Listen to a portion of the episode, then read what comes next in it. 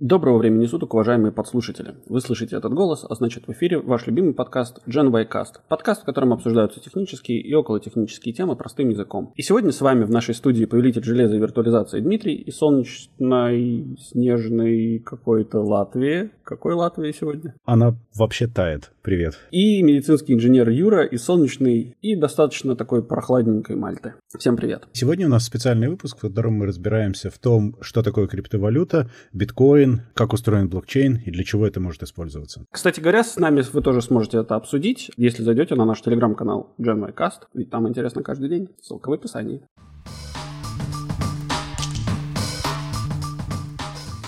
Слова биткоин, криптовалюта и блокчейн не менее популярны, чем 5G. Ровно так же мало о них и знают. Даже те, кто продают и покупают модные биткоины, как правило, не понимают, что это такое и как работает. А сегодня мы разберемся, что такое криптовалюта, как работает блокчейн и почему он дает намного больше возможностей, чем просто создание очередного платежного средства. Начнем с самого актуального, того, о чем любят писать новости, и будем постепенно копать вглубь. Для того, чтобы начать объяснять, что такое криптовалюта, стоит разобраться, что такое деньги в принципе, потому что пользуемся мы ими все время, но как-то задумываемся об их устройстве мало. Деньги или так называемые фиатные валюты обычно должны быть чем-то обеспечены. Как минимум так задумывалось. И поэтому они когда-то делались из драгоценных металлов. Да. К сожалению, сейчас деньги толком не обеспечены уже ничем, кроме авторитета тех, кто их выпускает, то есть правительств стран. Фактически выпуск денег централизован и контролируется правительствами. Выпускаются деньги тогда, когда удобно и нужно конкретному правительству. Хотя мы привыкли воспринимать деньги как основное мерило богатства, ценности и платежеспособности. Но здесь стоит отметить, что, конечно же, правительство выпускает столько денег, сколько оно хочет, но оно понимает, что если оно выпустит слишком много этих денег, то, конечно же, ценность этих денег обвалится. То, что нам завещал Карл Маркс и Адам Смит, оно не прекращает работать. Да? То есть все вот эти экономические процессы, они, конечно же, также влияют на это. К сожалению, не все правительства это хорошо осознают. Ну, да. И иногда пытаются заткнуть свои дырки выпуском денег, что, естественно, приводит к обратному результату. Конечно. И тут также важно понимать, как работают транзакции в банке.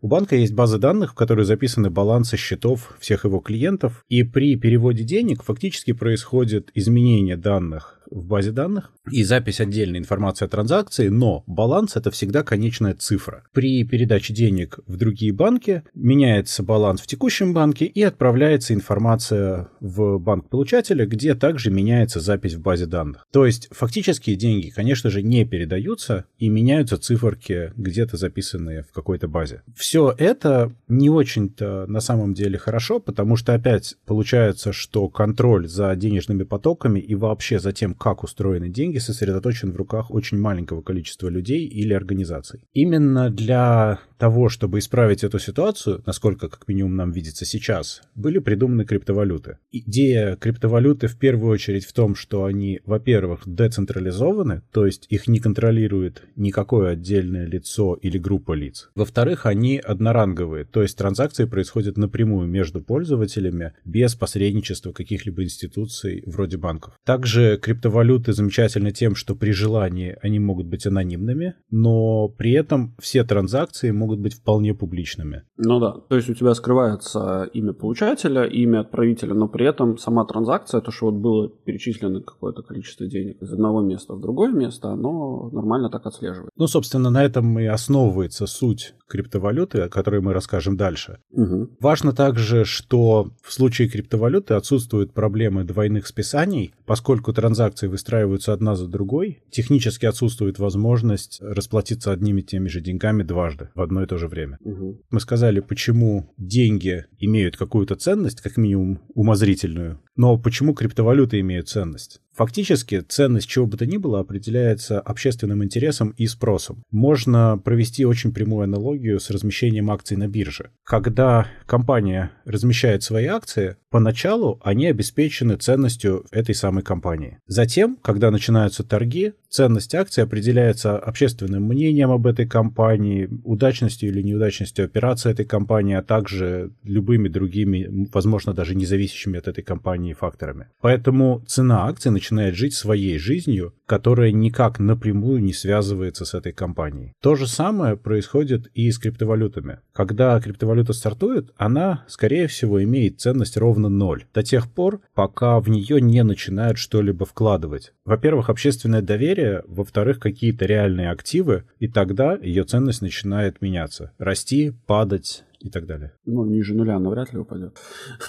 Ниже нуля, конечно, она не упадет, но она может подняться существенно выше нуля, если, во-первых, будет устроена каким-то образом так, что в нее поверят люди по любой причине. Ну, да. А во-вторых, будет устроено так, что в нее будет вложено определенное количество вполне материальных активов. Ну, естественно. Да. Или хотя бы фиатных валют. Тогда получится, что эта криптовалюта обретает некую ценность. Угу. По сути, она превращается в деньги. Ведь акции тоже являются так или иначе деньгами, просто ими не, не очень принято расплачиваться в повседневной жизни. Но при крупных сделках акции вполне себе являются платежным средством. Также и криптовалюта, просто ею достаточно удобно можно расплачиваться и не при крупных сделках. Да. Как устроена криптовалюта? Основа — это блокчейн, то есть цепочка блоков, который является публичным регистром транзакций. Идея в том, что это условные блоки, в каждой из которых записана информация о транзакции, имеющая уникальные маркеры получателя и отправителя, время этой транзакции и связь с предыдущим блоком. Таким образом, получается неконфликтная прямая цепочка событий, которая и формирует тот самый блокчейн, который является основой всей этой технологии. Что очень важно, что эта система исключает подделку, потому что изменение содержимого блока необратимо портит его и выбивает его из общей цепочки. Подделка сразу будет замечена. Ну да. Некорректный блок не будет принят в цепочку. Каждая транзакция также подписывается ключом, что доказывает одобрение владельцам кошелька. Как мы говорили в начале, очень важным преимуществом блокчейна является децентрализация. Это работает следующим образом. Каждый участник этой системы хранит в себе полную цепочку. Таким образом, удаление одного из участников узлов системы никак не может повредить всей системе. Как мы уже говорили, система одноранговая и подразумевает равноправие. Для того, чтобы выяснить, правилен ли блок, добавляемый в цепочку, существует так называемый механизм консенсуса, то есть система одобрения или неодобрения блока участниками цепочки. Криптовалюты делятся на несколько видов в зависимости от того механизма консенсуса, который они используют. Два самых популярных — это Proof of Work, доказательство работы, и Proof of Stake, доказательство владения. Самый востребованный на данный момент — это Proof of Work, то есть для создания нового блока человек, создающий блок, тратит вполне реальные ресурсы своего компьютера на просчет криптографического алгоритма и, собственно, создание блока. Таким образом, он вкладывает работу и выдает публично доступный результат, решение которого легко проверить, потому что ответ предсказуем. Второй вариант — это Proof of Stake, когда создатель нового блока выбирается системой заранее на основании того, каким объемом токенов в этой системе он уже владеет. То есть, по сути, принимается решение самыми богатыми участниками системы. Оно автоматическое и для принятия решения блокируется часть их состояния, но, тем не менее, реальная работа для этого не производится. Поэтому, на мой личный взгляд, Proof of Work значительно более честная и правильная система в криптовалютах как таковых. Ну да. К тому же Proof of Work намного лучше управляет инфляцией, потому что необходимо вкладывать вполне реальные ресурсы для создания блоков. Он не подвержен проблеме двойных платежей и намного лучше уравнивает участников. Угу. Для того, чтобы создавать блоки, в случае Proof of Work, нужен так называемый майнинг. Слово это, я думаю, знают все, и майнинг это как раз-таки и есть создание новых блоков. Те, кто занимаются майнингом, при создании новых блоков также вознаграждаются небольшим количеством криптовалюты, потому что они тратили свои ресурсы и фактически заслужили это. Ну да, это честная оплата труда, грубо говоря. Ну, фактически да. При этом для того, чтобы просчитать каждый новый блок, используются предыдущие блоки. Таким образом, сложность и трудозатратность майнинга каждый раз повышаются, поэтому с каждым днем фактически майнинг того же биткоина становится все сложнее и дороже.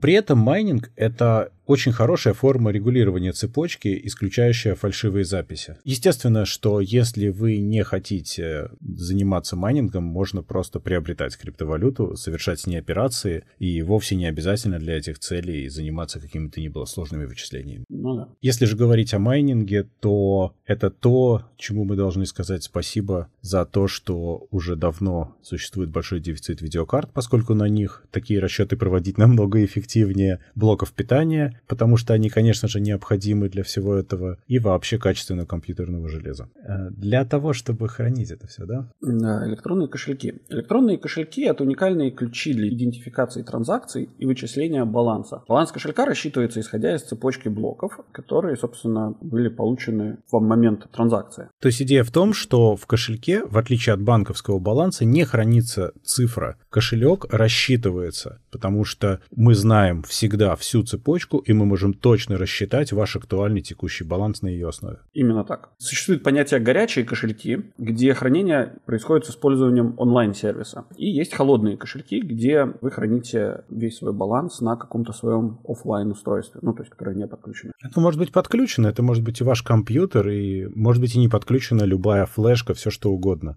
Да. Опять да. же, когда мы говорим, что вы храните баланс, на самом деле вы храните свой уникальный ключ, который нужен для шифрования и пароли от него. Это Да. и есть ваш кошелек. Кстати, если вы потеряли ключ или пароль, то вы потеряли доступ к своему кошельку навсегда. Таким образом, миллионы биткоинов уже были утеряны. Да, и это большая потеря для всего человечества. Но с другой стороны, э, понятное дело, что это более защищенный способ хранить свои деньги, как завещал нам великий классик «Храните свои деньги в банке», желательно в трехлитровой. А вот, вот. Ну, то есть это вот сравнимо с, с таким видом. Горячие кошельки, которые онлайн-сервисовые, они более подвержены тому, что их э, могут вскрыть, и все ваши денежки улетят к недоброжелателям. При этом еще раз мы должны сказать, что данные о всех платежах открытые, и каждая из транзакций подписана тем самым ключом, который является кошельком. На основании этого всегда можно высчитать баланс любого кошелька. Любой может это сделать. Просто фокус заключается в том, что кошелек крайне сложно иногда и невозможно связать с реальным человеком. Если публичные ключи недоступны, если какая-то организация не заявила о том, что на, вот этот публичный ключ является нашим личным ключом, то связать кошелек с каким-то реальным человеком или же организацией, фондом невозможно. Именно поэтому, кстати, за всякие нехорошие действия, как правило, выкуп требуется в биткоинах, просто потому что таким образом злоумышленника к этому фактически невозможно будет привязать. Да. Если же мы говорим об известных криптовалютах, которые сейчас все очень любят обсуждать, то это, например, биткоин. Биткоин, наверное, самая массово известная валюта. Создана она в 2007-2008 годах неким Сатоши Накамото, и никто не знает на самом деле, кто это. Псевдоним до сих пор не был раскрыт. Неизвестно даже один это человек или группа лиц. Даже точный год создания неизвестен, но вроде как в 2007 была начата работа. В 2008 был опубликован манифест криптовалют и выложены исходные коды для того, чтобы, собственно, работал биткоин. В 2010 автор перестал работать над проектом и отошел от него, оставив себе кошелек с одним миллионом биткоинов. Правда, с этого кошелька ни разу не совершались никакие транзакции. Да, возможно, человек играет в очень долгую.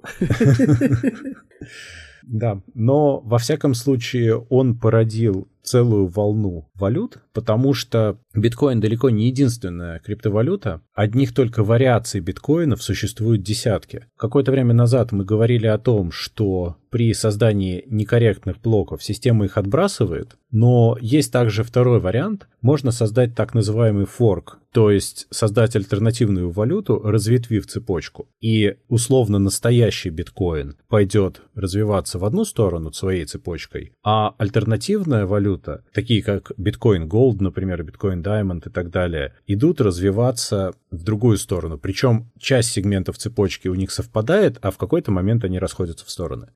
Также существуют и тысячи просто других криптовалют, потому что биткоин это даже не единственный алгоритм блокчейна. Их существует много. В принципе, любой может создать свою криптовалюту, ну, в среднем без особых затруднений. Можно, конечно, пойти сложным путем, найти программистов, нанять целую команду, написать с нуля все. А есть намного более простой второй способ — это взять, собственно, готовую криптовалюту, потому что в большинстве своем они основываются на проектах с открытым исходным кодом, поменять часть параметров и запустить ее. Для запуска также есть специализированные платформы, которые за сравнительно небольшую плату предоставляют сервис по запуску криптовалюты. Деньги берутся за то, чтобы выбрать и поддерживать алгоритм консенсуса, алгоритм хеширования, изменения сложности майнинга со временем, тестирование, собственно, при запуске и так далее. Естественно, что криптовалюты при запуске будут стоить ничего, и дальше, как мы уже говорили, в зависимости от того, сколько в них будет вкладываться реальных активов или труда, они могут начать или не начать что-то стоить. Тут уместно будет сказать, что тот же биткоин долгое время очень сильно менял свою стоимость, он, собственно, и сейчас это делает, но только после того, как какие-то крупные игроки на рынке в него вложились, он, возможно, обрел хоть какую-то реальную ценность, ну, условно реальную, конечно, потому что ничто такое не имеет полностью реальной ценности.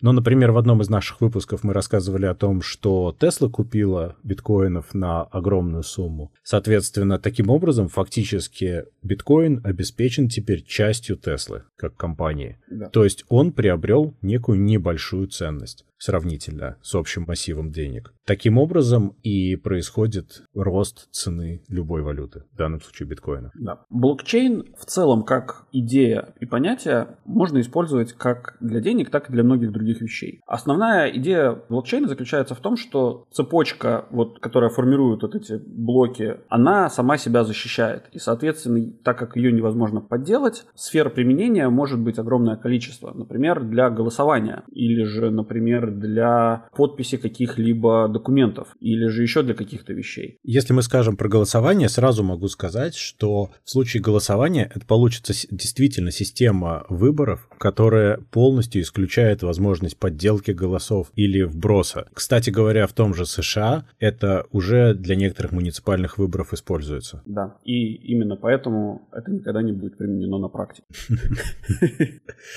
Но зато, зато прекрасно можно использовать не только для, собственно, создания виртуальных денег, но и для системы платежей, и многие банки и финансовые компании так или иначе исследуют такие возможности и частично даже это используют. Также можно использовать, в принципе, для хранения и передачи любых активов, как финансовых, так и любых других. Можно использовать для, например, идентификационной информации людей. То есть все твои данные со временем объединяются в цепочку, можно гибко регулировать доступ к каждому узлу цепочки, при этом все изменения также туда записываются, и это уникальный цифровой паспорт, который, в принципе, поддерживают многие компании, вплоть до Microsoft. Поддерживают, я имею в виду, инициативу такого создания. Да. Можно использовать для авторских прав, например. То есть, если есть некий цифровой контент, то к нему привязываются данные об авторе, если авторские права передаются также в цепочку добавляются соответствующие записи, и такую цепочку, опять же, поскольку это блокчейн, не получится подделать. Очень широко используется для контрактов и электронной подписи документов, что сейчас последний год особенно стало, наверное, актуально. Да. Я вот каждый день занимаюсь электронными подписями, и это как раз замечательно совершенно работает. Для дайвинга существует такое понятие, как дайв-лог. Это твой дневник личных твоих погружений, которые для верификации подписываются твоими либо напарниками, с которыми ты нырял, либо инструкторами с которыми ты нырял, и потом это может быть использовано для того, чтобы твердить, что ты действительно нырял, ну, у тебя такой богатый опыт. Uh-huh. Понятное дело, что сейчас это все делается на бумаге. У меня была некоторое время назад идея сделать электронную подпись, ну, электронный вот этот вот дневник с возможностью подписывать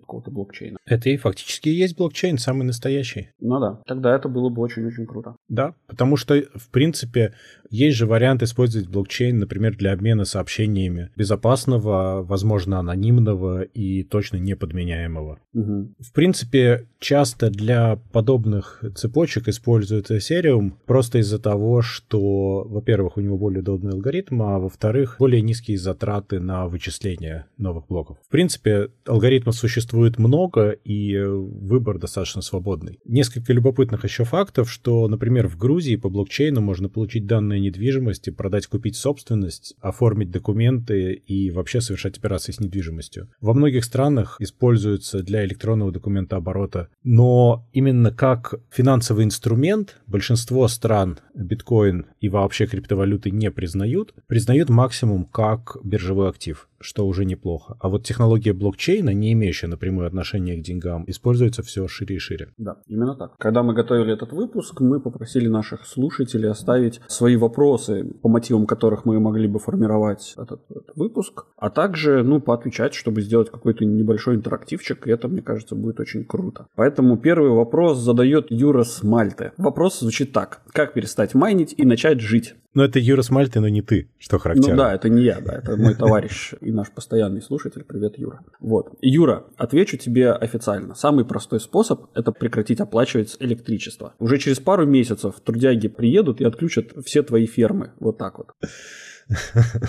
И наступит у тебя блаженство. Да. Наш слушатель Владимир спрашивал, стоит ли покупать или нет. Вопрос, когда, что и сколько покупать. Мы бы не хотели быть теми, кто дает какие-либо советы по биржевым операциям, поскольку мы в этом в целом ничего не смыслим, и это было бы крайне безответственно. Но сейчас лично мне кажется, что покупать ничего не надо, потому что на пике никогда не стоит вкладывать деньги. Сейчас тот же биткоин явно находится на пике. Ну, может быть, он не на самом пике находится, но он находится на сильном подъеме, да, то есть если рассматривать, там, не знаю, с точки зрения каких-то биржевых инструментов для анализа, то практически все индикаторы вам скажут, что сейчас самый плохой момент для покупки. Пользователь э, с ником Подлоткин спрашивает, как вы ответите на простой вопрос, стоит ли входить и когда? Ну, ответ самый простой, входить нужно, когда, собственно, в самом низу, когда цена самая низкая, а продавать, когда цена самая дорогая. Самая большая проблема в том, что валюты настолько волатильны, настолько быстро колеблются их курсы, настолько в большом диапазоне,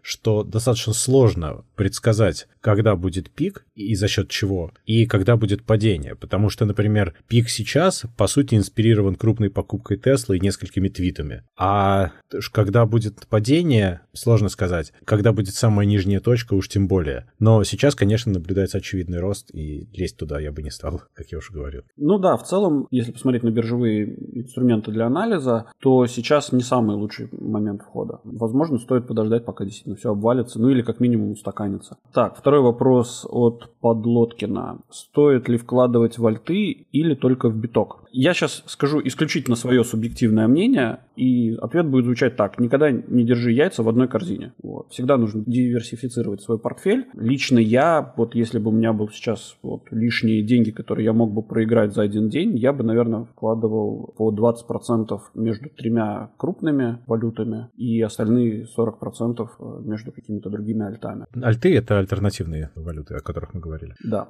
Я со своей стороны сказал бы, что мне кажется, что для частных небольших инвесторов биткоин и вообще криптовалюта это не самое лучшее, во что стоило бы вообще вкладывать деньги. Потому что, как Юра только что правильно сказал, это стоит делать только если у вас есть заметная сумма, которую вы готовы совершенно безболезненно потерять в течение одного дня. У вас должны быть по-настоящему свободные средства для того, чтобы играть в эту игру. Я не уверен, что этой роскошью обладают многие. Да, и третий вопрос от Подлоткина. Крипта — это пирамида, и если да, в чем ее отличие от акций? Оу, это хороший вопрос, и он такой более философский, на мой взгляд. Мы тут перед тем, как начали записывать с Димой, немножко на эту тему поразговаривали. В целом, крипта, пока она не урегулирована, это, конечно же, пирамида. Ее стоимость поддерживается исключительно теми, кто заходит сейчас на рынок. А также, например, биткоины, он, а их до сих пор не намайнили в полное количество, полный объем. Сколько их там, 21 миллион, по-моему? Да, что-то такое, я не помню. Но они конечны, да. Да, и еще тот факт, что они пока что еще все не намайнены, то есть они все не сформированы, конечно же,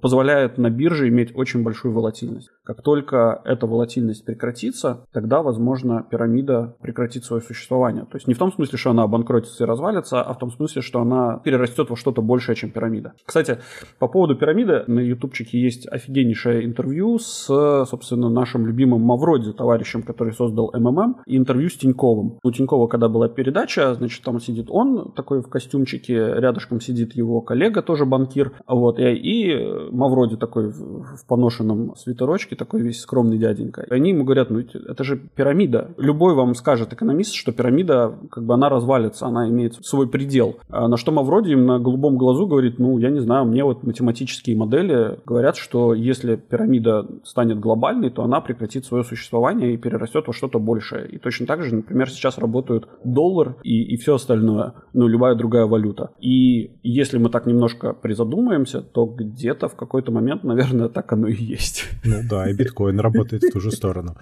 А насчет ну, в чем отличие от акций, как мы где-то в середине говорили, по большому счету никакого отличия нет. За исключением только таким, что за акциями, как минимум изначально, стоит реальная ценность компании, а за биткоином не стоит ничего. Дальше в процессе жизни за биткоином начинает или за другими валютами стоять ценность того, что в них что-то вкладывали, и за счет этого их ценность растет. По сути, их цену определяют биржевые торги, так же, как и с акциями. Поэтому я не вижу никаких глобальных различий. Различия mm-hmm. только в стартовой точке. Для меня, как минимум. Да, надеемся, что мы ответили на твои а, три. Простите, вопросов. еще есть важный момент. Акции ты не можешь намайнить.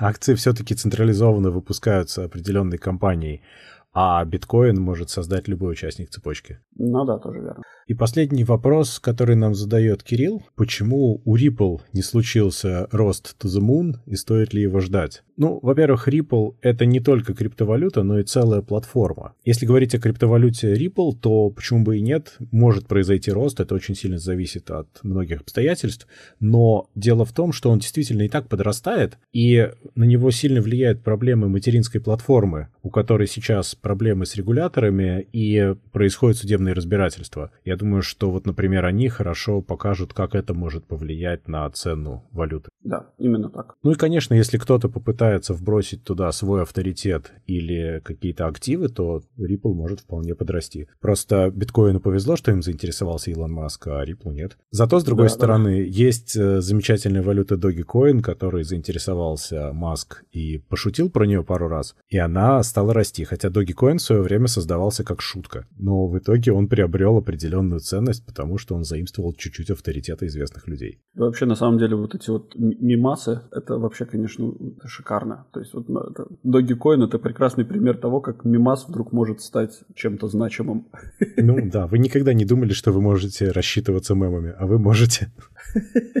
На этой позитивной ноте мы с вами прощаемся. Напоминаем, чтобы вы не забывали подписываться на наш подкаст по ссылке в описании. Или ищите нас на основных подкаст-площадках интернета, таких как Google Podcast, Apple Podcast, Яндекс.Музыка, CastBox, Spotify, SoundStream и других. Обязательно рассказывайте о нас вашим друзьям, врагам, коллегам и просто людям на улице. Ставьте нам хорошие оценки, а также оставляйте ваши комментарии, критику и предложения. А если вы хотите поддержать этот проект рублем, то вы можете это сделать, став нашим патроном по ссылке в описании. Сегодня вместе с вами завтракали или обедали Дима из Латвии. Пока. И Юра с острова Мальта. Всем пока.